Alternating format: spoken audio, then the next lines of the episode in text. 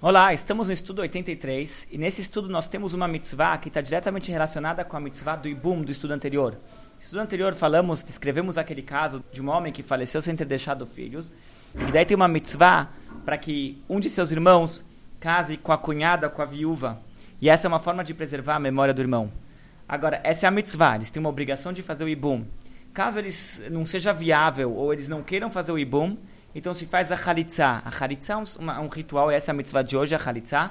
É um ritual que se faz para liberar essa mulher para casar com qualquer outro homem que não um dos cunhados. Porque depois que o marido falece, sem ter deixado filhos, a mitzvah do Ibum proíbe, né, cria uma pendência com que essa mulher não pode casar com outros. Aqui é o estudo do próximo dia. Para poder liberá-la para casar com outros homens que não um dos cunhados, então ela tem que fazer a Khalitsa. No ritual da Khalitsa, uma das coisas que se faz, se tira o sapato, a mulher tira o sapato, a, a viúva, ela tira o sapato do cunhado, ela descalça o cunhado, ela tira o sapato dele é, na frente do Beit Din.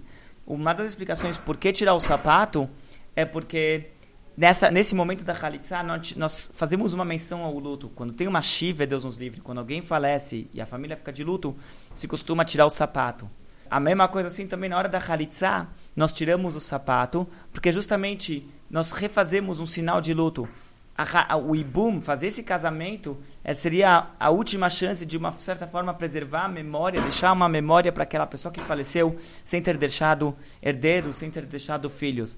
Fazendo o casamento do Ibum era uma forma de preservar a memória dele. Quando se faz a Khalitsa, nós estamos cortando essa, essa hipótese, porque depois que faz a Khalitsa, essa cunhada não pode voltar, não tem mais a mitzvah do Ibum, e é uma proibição, ela não pode mais voltar a casar com um dos seus cunhados. Então, dessa forma, naquele momento, a gente está perdendo a última chance de preservar a memória daquele, daquele irmão que faleceu, e por isso a gente faz uma pequena menção ao luto, tirando o sapato.